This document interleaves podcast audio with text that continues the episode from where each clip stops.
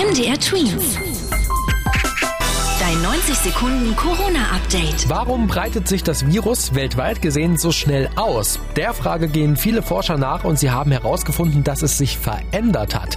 Diese Veränderung führt offenbar dazu, dass das Coronavirus jetzt ansteckender ist als noch am Anfang des Jahres in China. US-Forscher haben dafür Daten aus Krankenhäusern ausgewertet und das Virus genauer untersucht. Sie sind aber auch zu dem Schluss gekommen, dass es dadurch nicht gefährlicher geworden ist.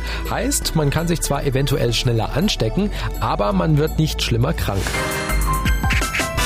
Ist ein Impfstoff verfügbar? Dazu gibt es immer noch unterschiedliche Meinungen, während ein Hamburger Virologe meint, wir sollten uns von der Vorstellung verabschieden, dass nächstes Jahr wieder alles so wie vorher sein wird und alle geimpft werden können, sagt ein Vertreter einer Firma, die gerade an einem Impfstoff arbeitet, dass er denkt, dass im Januar oder Februar schon viele geimpft werden können. Experten meinen, erst durch einen Impfstoff kann die Ausbreitung des Virus endgültig gestoppt werden.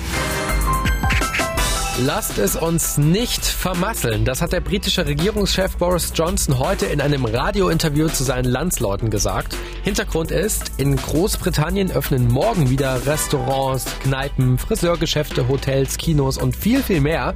Und jetzt hoffen Politiker und Experten, dass die Leute trotzdem vernünftig bleiben.